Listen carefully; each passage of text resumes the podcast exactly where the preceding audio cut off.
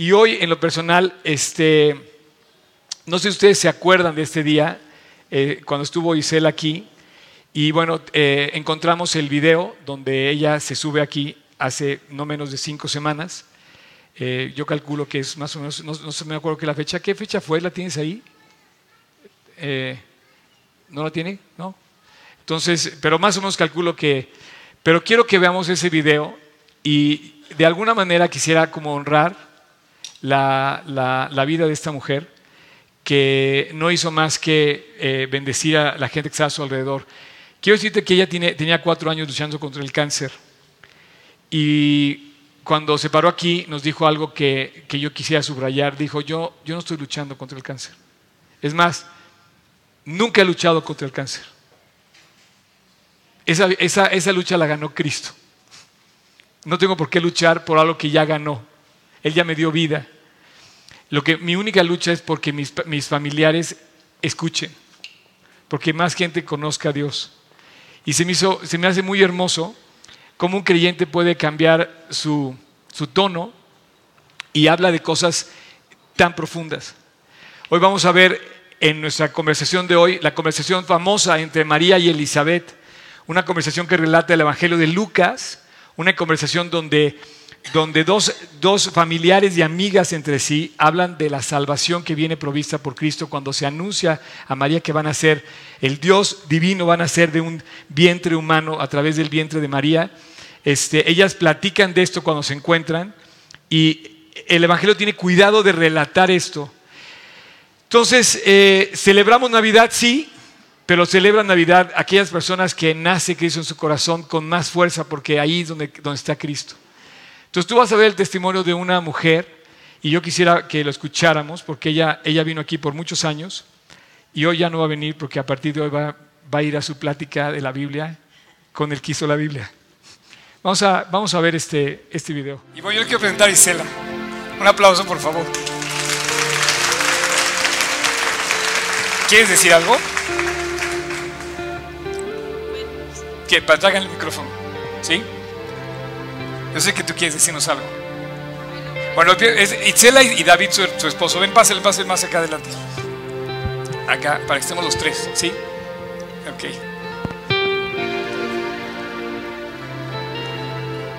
Solo quiero comentarles todo lo que Dios me ha bendecido en esta prueba de salud. Tengo diagnosticado cáncer desde hace, desde 2003 más o menos, sin saber qué supieran que tenía. En el 2012 me quitaron un tumor, pero ahorita pues ha ido haciendo metástasis y, y pues ya me dijeron que, que ya entonces este tiempo ha sido de bendición, de prueba para mi familia y una de las cosas que que le comentaba a Oscar es que en el hospital se muchas cosas. Y me decía una señora que su lucha era contra el cáncer. Yo le decía que mi lucha pues no era por el cáncer, no era por vida, mi vida le pertenece a Dios. Mi lucha es porque en oración porque mi familia se salve, porque le quiera servir a Dios. Eso es por lo que oro y me tiene de rodillas orando diariamente por cada uno de ellos. Me ha dado la bendición de poderle compartir a varias personas de mi familia, pero sé que aún falta más y que este tiempo pues es de mucha bendición y que sea para gloria de Él.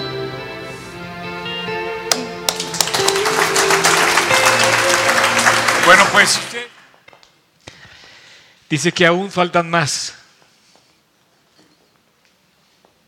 ¿A quién se referirá? Eh, me gustaría que, tradujeras eso a tu vida.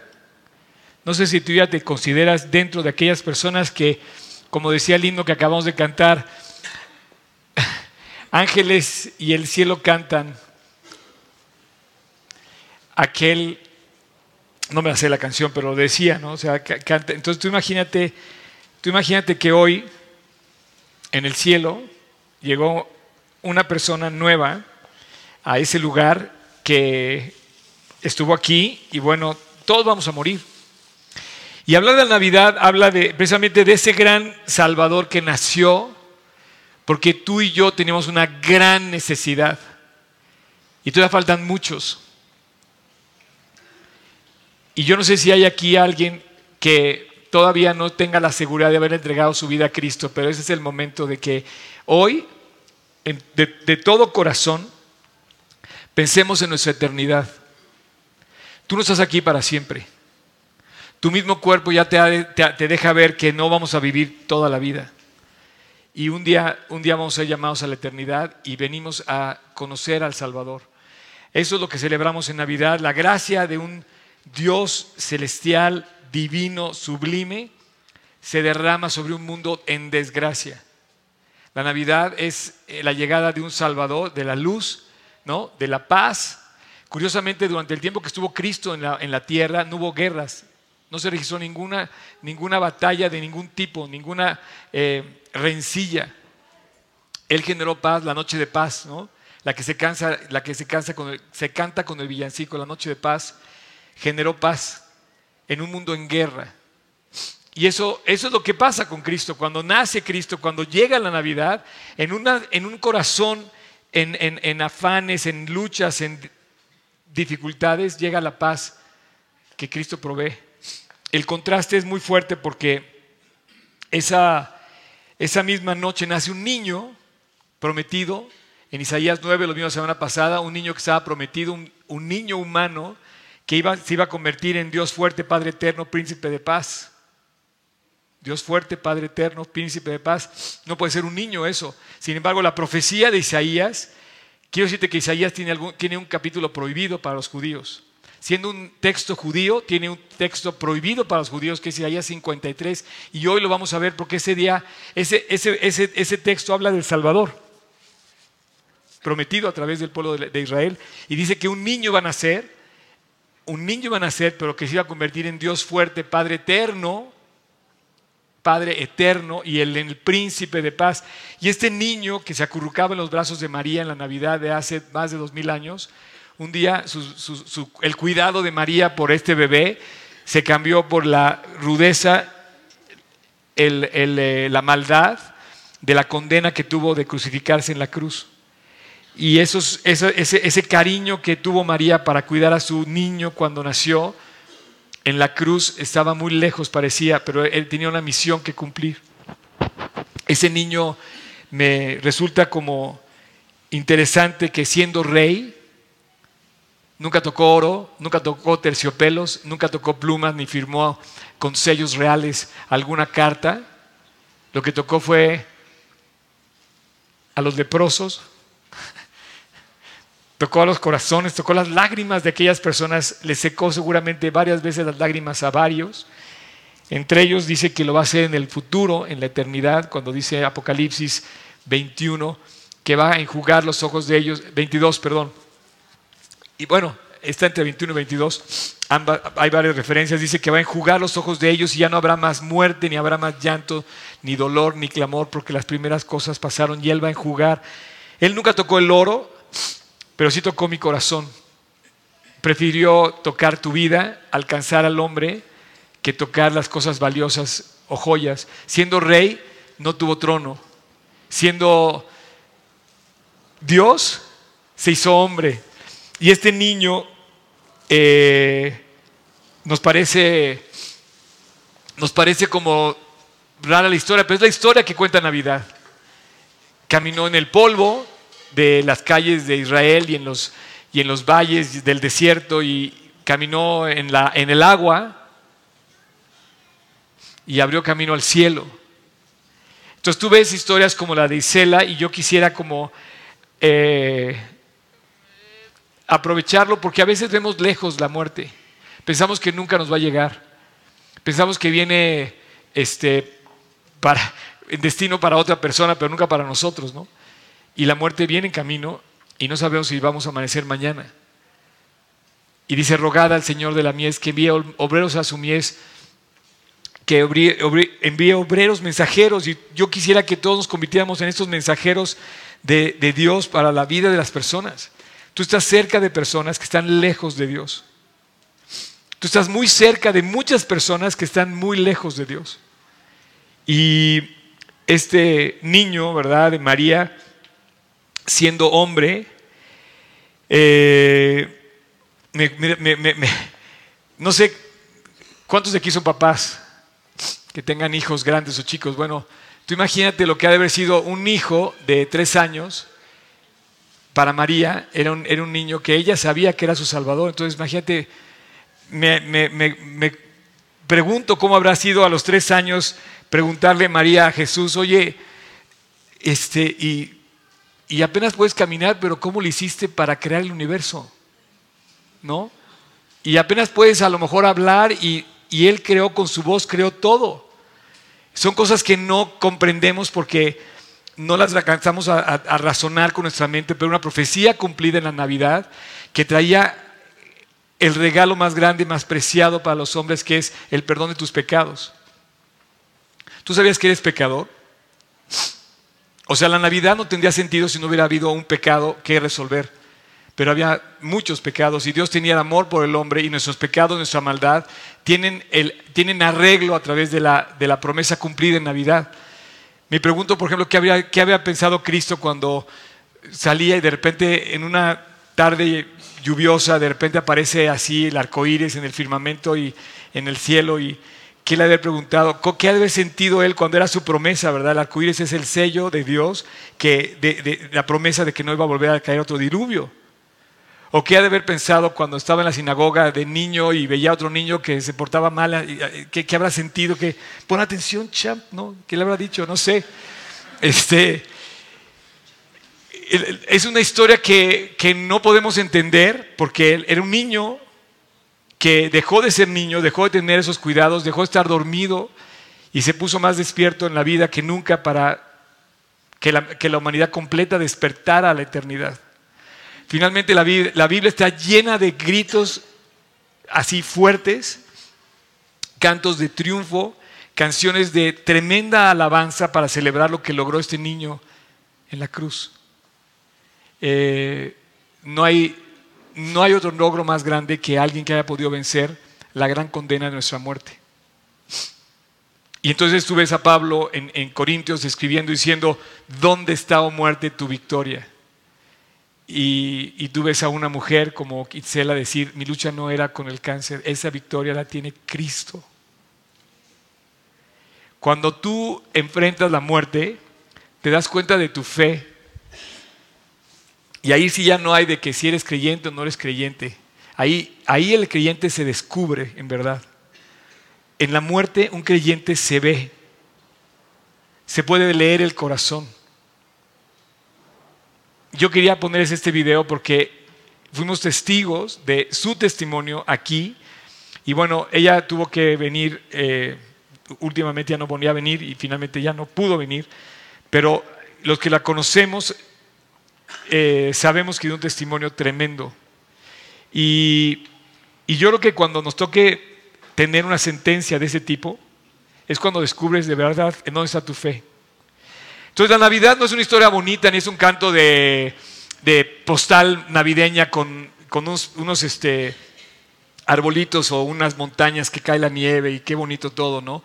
La verdad, los ángeles, los montes, las estrellas, celebran la salvación que está disponible para ti y para mí. Lo malo sería que no hubiera salvación. Lo malo sería que no hubiera el camino abierto donde Dios pudiera darnos la salida, que no hubiera habido un Salvador. Eso sería lo malo, eso sería terrible, pero hay salvación. Mi corazón está triste, mi corazón está triste porque eh, pues somos humanos, ¿no? Eh, y a veces me pregunto cómo personas buenas mueren tan jóvenes y cómo personas malas, bueno, no hay buenos ni malos, pero es una forma de decirlo, tardan muchísimo, ¿no? Y generan tanto daño, ¿no? Y como en Cuba pudieron hacer una celebración de millones y millones, va a durar tres, millones y millones de personas, y va a durar tres o cuatro meses el, el duelo porque murió una persona, cuando en el cielo hay alegría cuando muere un creyente. no sé, eh, vienes a una plática de la Biblia, te quiero felicitar. No vienes a, a que te cuente una historia. Si, si vienes a que te cuente una historia o te crees que te las sabes todas, con toda confianza, no tienes nada que hacer aquí, ni nada que ir a buscar este libro. Si tienes todo en tu corazón y eres feliz, tampoco tienes nada que venir a buscar a Dios porque no necesitas un Salvador. Pero necesitábamos un Salvador. Lo necesitábamos desesperadamente. Era nuestra más grande necesidad, es nuestra más gran necesidad.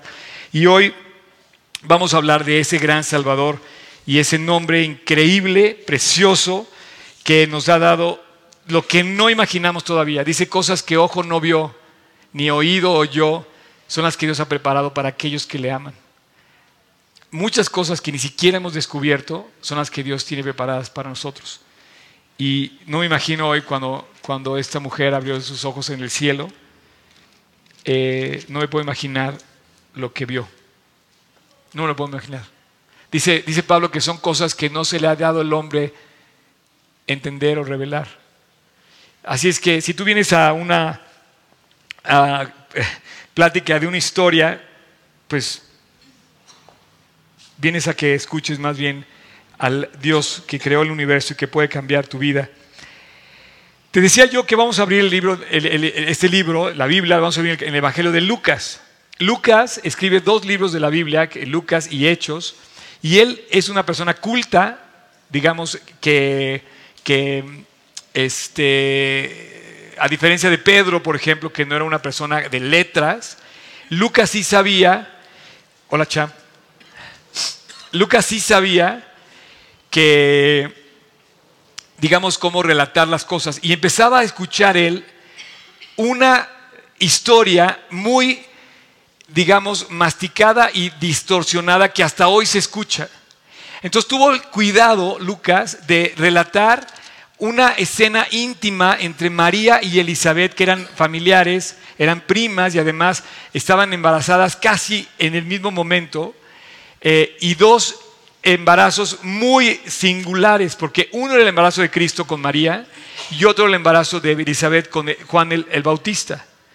Eh, pero el único, el único embarazo, digamos, eh, del Espíritu Santo fue el de, fue el de María. Y entonces Lucas tiene cuidado de, revelarnos lo que María expresa, lo que se llama el Magnificat, no sé de dónde salió, esta, pero bueno, hay que, hay que verlo de dónde salió, pero de aquí es donde surge esa, esa, digamos, expresión de María, en donde pretende el Evangelio, la Biblia, aclarar lo que hoy todavía hay mucha distorsión en cuanto al culto de María. Si hoy María, la mismísima Virgen María entrar a este lugar, se parara aquí y la mitad de la gente quisiera adorarla, del mundo, no crees de ustedes, del mundo quisiera adorarla, ella diría, adora a Dios, adora a Jesús, como lo dijo en las bodas de Canaán, digo, hagan todo lo que Él diga. Referiría María a Cristo en lugar de sentirse ella digna de adoración. Lo que vamos a leer hoy habla de la realidad de una mujer con la extraordinaria realidad de un Dios que se hace hombre a través de una mujer que es ella. Pero no vamos a hablar de María, vamos a hablar de lo que Dios hizo. El día que se anunció, dice que, eh, versículo 57, dice, estando Elizabeth, perdón, perdón, perdón, perdón. Quiero hacer una pequeña pausa.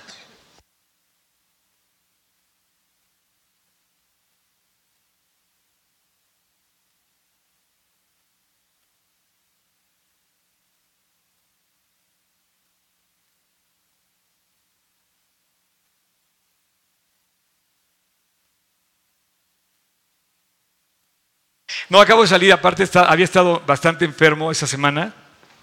Si me oye mal y me veo mal es porque sí estoy mal. ¿eh?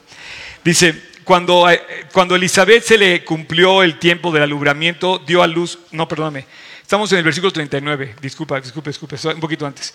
En aquellos días, levantándose María, fue deprisa a la montaña. Quiero que pensemos, a la montaña, ¿cómo crees que haya ido? ¿En Uber? No. ¿En coche propio? No. ¿Con chofer privado? No. Eh, en burro quizá, pero sin duda una mujer embarazada o recién embarazada, una eh, eh, caminata, como quiera que haya sido, a la montaña, pues, ¿no? Era un trayecto, ¿no? Era un trayecto. Dice, a la ciudad de Judá y entró en casa de Zacarías y saludó a Elizabeth.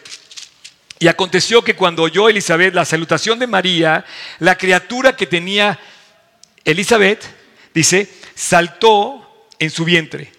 Y Elizabeth fue llena del Espíritu Santo, cosa que también relata el Evangelio es importante, y exclamó a gran voz, bendita tú entre las mujeres y bendito el fruto de tu vientre, porque desde ahora, dice, porque se me concede esto a mí, que la madre de mi Señor venga a mí.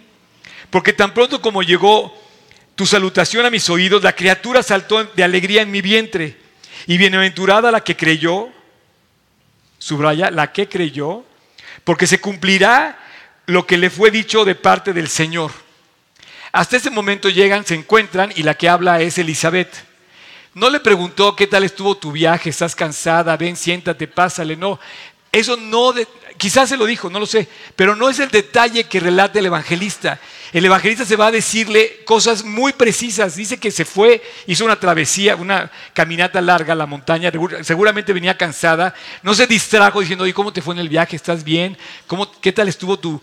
¿Pasaste cuántas noches en, en la montaña? No, se fue y automáticamente empieza a conversar como los creyentes conversan. De verdad, Tú acabas de ver a, esta Isela que sube aquí y no se, no se desvió en dar detalles. Se metió en la profundidad del mensaje y dijo, me está pasando esto, pero Dios está y se vuelve Dios el centro de la conversación en su grado máximo. En este momento Elizabeth no se distrae con rollos de la, de la vida, digamos que no le mete paja a la conversación y empieza a delatar, dice, ¿sabes qué? Algo está pasando tremendo porque mi, hijo, Juan el Bautista, saltó de, bueno, no, se llamaba así todavía, le iban a poner Juan hasta después se enteró, este, no sé cómo se llamar todavía, y dice que en ese momento salta la criatura en su vientre y entonces empieza a haber una conversación y me llama la atención cómo los creyentes tienen conversaciones así.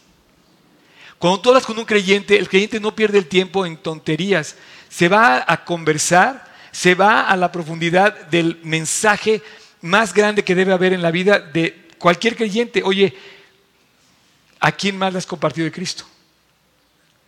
¿Cómo está tu mensaje con los demás? Y se vuelve algo sumamente importante nuestra labor como mensajeros del gran mensaje de Dios. Cuando tú hablas con otro, con otro creyente, no, no sé qué tanto hables de cosas superfluas, ¿no? Pero puedes hacerlo, ¿no? Puedes hablar de fútbol si quieres. Perdón, Charlie, que ganó el América ayer, pero bueno, ni a. Pero puedes hablar de eso también, no, no, veo problema, pero no, nunca pierdes de vista lo importante, nunca pierdes de vista lo importante que es que de veras prediquemos a Cristo. Esta conversación marca que los creyentes se comunican entre sí, comparten algo, comparten un corazón muy especial. Un creyente que nunca habla de la salvación, yo duraría que fuera creyente. Un creyente que nunca habla de la Biblia, que nunca, como dice, cantando entre vosotros con salmos, himnos y cánticos espirituales. Un creyente que nunca habla de esto, dudaría que fuera creyente. Porque una comunicación entre los creyentes es una comunicación celestial. La comunicación entre ellas dos pudo haberse generado en el cielo mismo. Dios pudo haber estado en medio de esa misma conversación porque estaban hablando de la profecía cumplida a través del profeta por un lado y del Mesías por el otro. Esto era el plan divino más grande y las dos mujeres empiezan a darse cuenta que son objeto de el cumplimiento más extraordinario profetizado en el universo. No perdieron el tiempo, se metieron en la conversación, se metieron en lo profundo. Así que Elizabeth, consciente de esto, cuando llegó María, se acercaba eh, con, o sea, platicaron sobre la llegada del Salvador. Segundo, algo que llama la atención es que dice el, pasaje que ella fue llena del Espíritu Santo.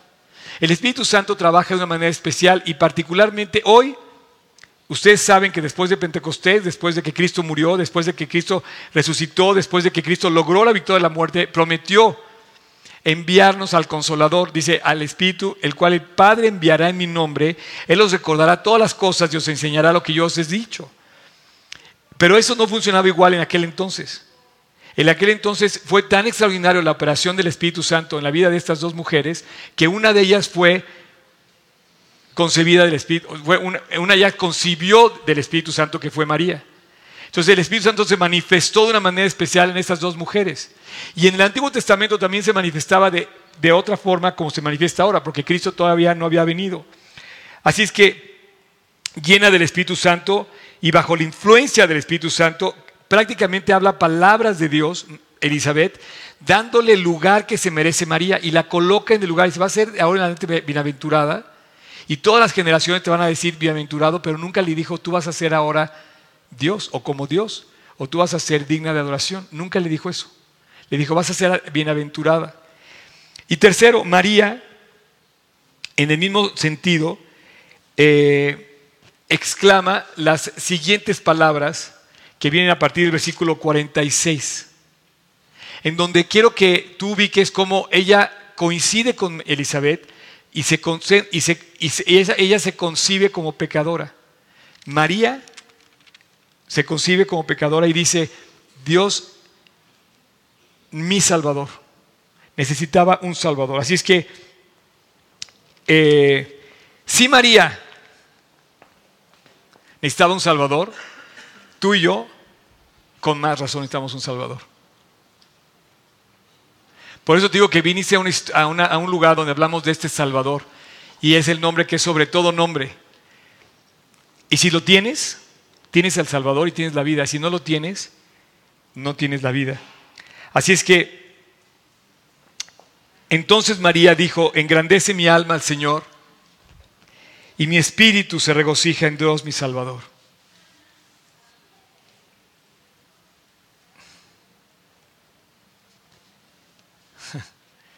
No sé si tú piensas igual, pero cuando, cuando vienen las broncas, cuando vienen las dificultades, cuando vienen los problemas, cuando vienen las dudas, cuando vienen las dificultades, todo dice, mi espíritu se regocija en Dios, mi Salvador. Por un lado vemos lo humana de esta mujer, lo necesitada de un Salvador, vemos la provisión de Salvador, lo consciente que es ella de, que estaba cumpliéndose, dice, mi espíritu se regocija, se alegra, finalmente se cumple la promesa, llega la solución está la puerta la salida. La puerta la dejó abierta del cielo. Jesús dejó abierta la puerta para que el hombre encontráramos solución. Porque ha mirado la bajeza de su sierva. Pues he aquí desde ahora me dirán bienaventurada todas las generaciones. Y empieza a hablar en términos, eh, empieza a hablar en términos muy, muy bíblicos, demasiado bíblicos demasiado profundos, demasiado celestiales, demasiado profundos. Dice, me ha hecho grandes cosas el poderoso, santo es su nombre, su misericordia es de generación en generación sobre los que le temen, hizo proezas con su brazo, esparció a los soberbios en el pensamiento de sus corazones, quitó los, de los tronos a los poderosos y exaltó a los humildes, a los hambrientos les dio bienes, a los ricos los envió vacíos, socorrió a Israel, su siervo, acordándose de él en la con misericordia de la cual habló a, nuestros padres para con Abraham y su descendencia para siempre. Y empieza ella a hablar de una serie de beneficios que obtenemos los creyentes cuando conocemos a Cristo. Empezamos a hablar el mismo tono que entonó María, la hermana de Moisés, o entonaron los apóstoles, o entonaron los creyentes, hizo grandes promesas, hizo grandes proezas, hizo grandes eh, hechos portentosos, contestó, nos sacó de la aflicción, respondió a las oraciones, trajo a los enemigos y los destruyó, y de repente a los pobres les dio lo que necesitaban, y a los ricos los dejó pensando en por qué no, no tienen lo más valioso, ¿no? ¿Te has fijado que nunca, siempre va a haber alguien que tenga más que tú, y siempre alguien que tenga menos que tú y yo, todos? Porque a unos y a otros Dios, Dios los está buscando, a los ricos y a los pobres. Y empieza a hablar en términos que tú y yo podemos ubicarnos en sus mismas palabras. Y, se capta cosas buenas, cosas mejores, eh, un sentimiento de una profunda satisfacción y un abundante beneficio. O sea, todo lo que acaba de decir ella era de una persona que nunca se imaginó lo que iba a sufrir, lo que venía adelante para ella y para el niño pero estaba diciendo, aquí se acabaron todas nuestras aflicciones.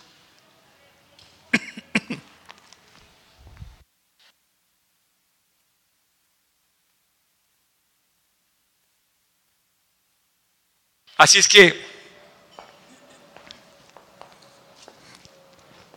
ella, se la, ella, ella lo, lo relata en el... Gracias, champion. Perdón. Debí haber hecho eso acento. Ella lo relata en el Evangelio a través del relato de Lucas. Pero tú y yo es una historia que siempre contamos. Todos los días. Volvemos a poner, yo todos los días en el, en el Facebook vuelvo a poner esto y aquello y Dios y esto y, y vuelvo a contar lo mismo, hizo, hizo hechos portentosos y quiero contarlo y, si me encuentras te platico y no, es que vamos a orar y vamos a depender de Dios y Dios tiene un plan y vamos a seguir adelante y se vuelve algo que contamos y en donde engrandecemos a Dios continuamente y hacemos real la grandeza de Dios. Así es que eh, todos estos beneficios que tenemos como creyentes se resumen en una sola gran y preciosa necesidad resuelta por Cristo, nuestra salvación. La razón de su venida fue clara y lo necesitábamos. Y no titubeó y vino. Y entonces vamos a leer el, pasaje prohibido. ¿Sí sabían que hay un pasaje prohibido para, para los judíos? Cuando ustedes hablen con el pueblo de Israel, dile, oye, ¿has oído el pasaje prohibido? Y te va a decir, sí, está prohibido. Vamos a leerlo, ¿ok? Lo vamos a, vamos a leer en desorden. Y es un pasaje precioso que habla del nacimiento del Salvador, del Mesías, Cristo. Y que iba a venir en términos como vino Cristo, como niño, como hombre que sufrió por, nuestros, por, eh, por nuestras faltas, ¿no? Entonces dice el versículo 3, despreciado él y desechado entre los hombres, varón de dolores, experimentado en quebranto, como que escondimos de él el rostro, fue menospreciado, no lo estimamos. Esto es prácticamente una profecía. ¿Hemos despreciado a Dios? Sí. ¿Lo, hemos dejado de estimar? Sí. Sin embargo, la gente que conoce a Dios lo estima sobremanera y se vuelve su más grande tesoro. Dice que es como una perla de gran precio que vende, el que la haya vende todo lo, todo lo que tiene con tal de comprar ese campo donde está, comprar la perla, perdón. Dice, ciertamente llevó él nuestras enfermedades. Aquí es donde empieza a saber por qué está prohibido, porque empieza a hablar claramente de que el Mesías de Israel iba a enfrentar la, eh, pues la eh, muerte y, la, la, dura aflicción de la crucifixión. Dice, el versículo 4, ciertamente llevó él nuestras enfermedades, sufrió nuestros dolores y nosotros le tuvimos por azotado, por herido de Dios y abatido. Mas él, herido fue por nuestras rebeliones, molido por nuestros pecados, el castigo de nuestra paz fue sobre él y por su llaga fuimos nosotros curados. Todos nosotros nos descarriamos como ovejas cada cual se apartó por su camino, nada más cierto que eso. Cada cual hicimos lo que hemos querido. Cada cual se apartó por su camino. Hemos hecho lo que hemos querido. Y dice, mas Dios cargó en él el pecado de todos nosotros. Angustiado él y afligido, no abrió su boca. Como cordero fue llevado al matadero, como oveja delante de los trasquiladores, enmudeció y no abrió su boca. ¿Te puedes imaginar al niño, al hijo de María, en el templo a los siete, ocho años que lo llevaban a lo mejor a Jerusalén y veían el templo cómo sacrificaban el cordero. ¿Qué había pensado Jesús de niño cuando veía el cordero que lo subían al altar y el sacerdote lo mataba, sabiendo que le iba a pasar eso a él? Pero lo increíble de todo es cómo, cómo termina, cómo sigue el, el, el, pasaje. Versículo 8, por favor, Tocayo. Dice, Tocayo. Por cárcel y por juicio fue quitado, y su generación, ¿quién la contará? Nadie puede contar todo. Dice la Biblia que son millones de millones, no sé el número, la cuenta, porque, bueno, porque fue cortado de la tierra de los vivientes y por, su por la rebelión de mi, pueblo fue herido. Versículo 9, por favor, Tocayo. Dice, y se dispuso con los impíos su sepultura, mas con los ricos fue en su muerte. Aunque nunca hizo maldad, ni hubo engaño en su boca. Versículo 10. Con todo eso, Dios quiso quebrantarlo a padecimiento.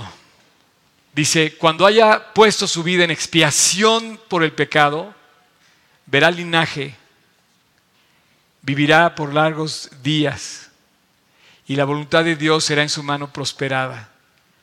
Esa es la profecía más increíble de todas, donde vemos al Dios hecho hombre, pagando por nuestros pecados, y no, no teníamos de otra porque nuestra vida, la verdad, está muerta en delitos y en pecados. Y prepárate al versículo 11. Verá el fruto de su aflicción y quedará satisfecho. Hoy que recibió a Isela en su casa, dijo Isela, valió la pena haber ido a la cruz por ti. ¿Se quieren poner de pie, por favor? Perdón, vuelvo a poner el versículo 11.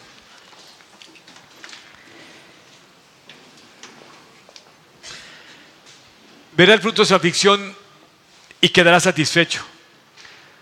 Por su conocimiento justificará mi siervo a muchos y llevará las iniquidades de ellos.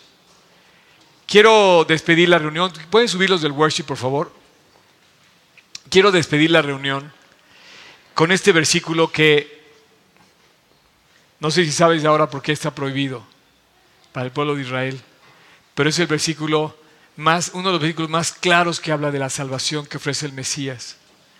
La Navidad no sería Navidad, no tendríamos nada que celebrar si hubiera nacido una persona normal, pero no nació una persona normal, nació Dios. Y ese Dios pagó por ti y por mí. Y dice que por el conocimiento de Él va a justificar a muchos. Y yo me puedo imaginar ahora que,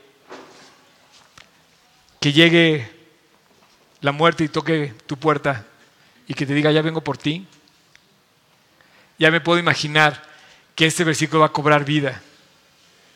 Un día nos van a dar esa noticia, va a tocar la, puerta y nos va a decir, ya vengo por ti, Oscar. Y voy a poder decir, Dios, no tengo nada que temer, porque tú estás conmigo. Ojalá que todos podamos decir esto. Yo quisiera invitarte a despedir esta reunión para que Cristo nazca en tu corazón. No voy a cansar de hacerlo y y menos cuando nos damos cuenta que la vida se nos está yendo. Así es que dice que va a ver el fruto de su aflicción y quedará satisfecho y su conocimiento justificará a muchos. ¿Por qué? Porque llevará las iniquidades de ellos. Si tú quieres cargar tu pecado, lo estás sufriendo ya, estoy seguro. Pero Cristo lo pagó y lo llevó por ti. Vamos a orar. Vamos, te voy a pedir que cierres tus ojos que inclines tu rostro y que pienses en el día de tu muerte. Si estás afanado por algo, por alguien, piensa el día que te digan que ya vienen por ti. Es el momento en el que Cristo pensó. En ese momento pensó Jesús en la cruz. Y vio el fruto de su aflicción y quedó satisfecho porque dijo, consumado es para que todo aquel que en Él cree no se pierda, mas tenga vida eterna. Ahí en tu corazón, quisiera que confirmaras, si no lo has hecho, que le quieres pedir perdón a Cristo. Y sin decir nada en voz alta, repitieras esta oración que yo voy a hacer. La verdad, yo te invito solamente a ver y voltear a la cruz como lo hizo Elizabeth o como lo hizo María, que veían en ese niño al Salvador. Hay solución en tu vida. Nació el Salvador. Pero no va a llegar a ti hasta que no nazca en ti. No va a ser tuyo hasta que no lo apropies. Y no te va a perdonar hasta que no se lo pidas. Si tú no le pides perdón, no te va a perdonar. Él no murió nada más porque sí. Murió para que todo aquel que en Él cree no se pierda. Para aquellos que le buscan. Y a ellos les dará a conocer la vida. Si tú quieres, ahí en tu interior, repite conmigo esta oración. Señor Jesús, Te doy gracias por recordarme hoy que la Navidad es el proyecto divino de rescatar al hombre.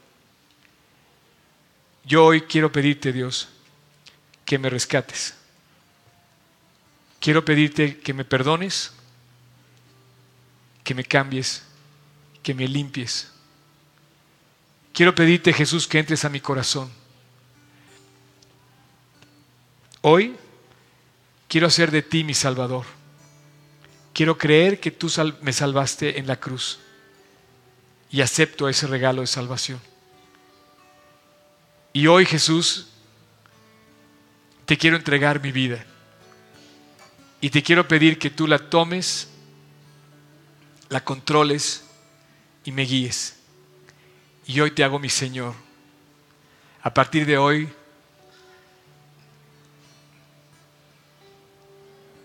soy tuyo, Jesús.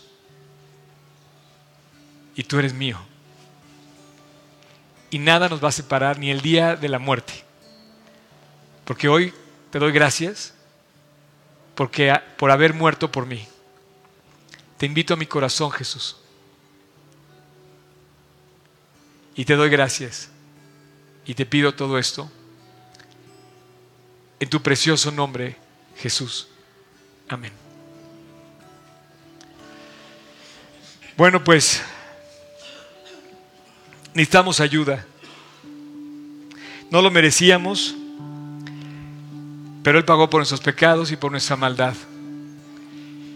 Y, hoy hay una persona que canta en gratitud la salvación que le creyó a Cristo.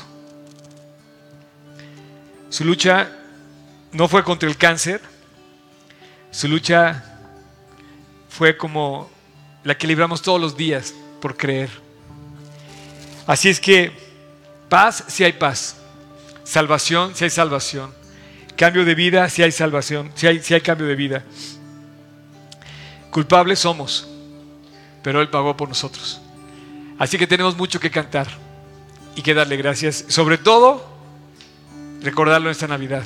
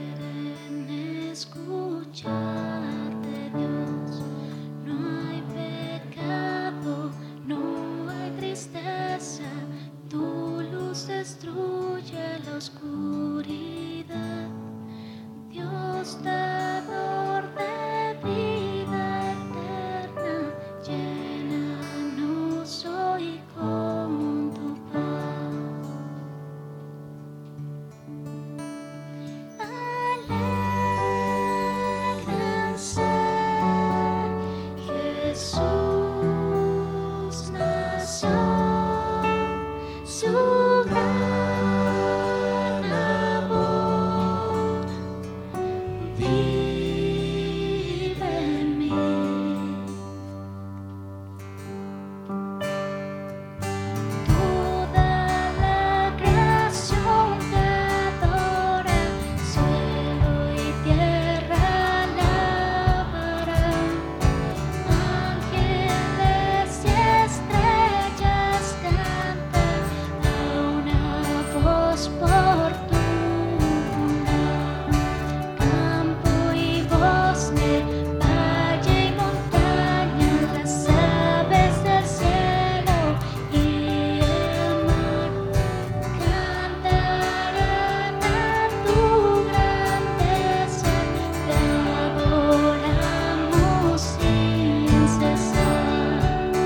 no sé ustedes creen esto, ¿eh? Pero mientras ustedes están dudando en levantar la voz y aclamar al Dios que nos salva, los ángeles, las montañas, el firmamento, los árboles le están cantando a Dios. Están cantando la salvación. Como esta mujer que hoy llegó al cielo. Puedo entender que ella está sumada a este coro y están cantándole en serio lo que acabamos de decir. Yo no sé si tú quieras cantarle o no. Yo sí. Esa es mi esperanza. Ese es mi gozo, es mi alegría, ese es mi sustén. Y el día que me vaya, no voy a tener nada en qué confiar más que en el nombre de Jesucristo. Mi lucha no es contra la vida ni contra la muerte. La, la vida ya me la dio Jesús. Mi lucha es para contagiarte a ti, para pasarte la estafeta. Vamos todos a cantarle, pero no con nuestra vida, nuestra alabanza, y a compartir el Evangelio. ¿Podemos repetir esta parte? Toda la creación, toda la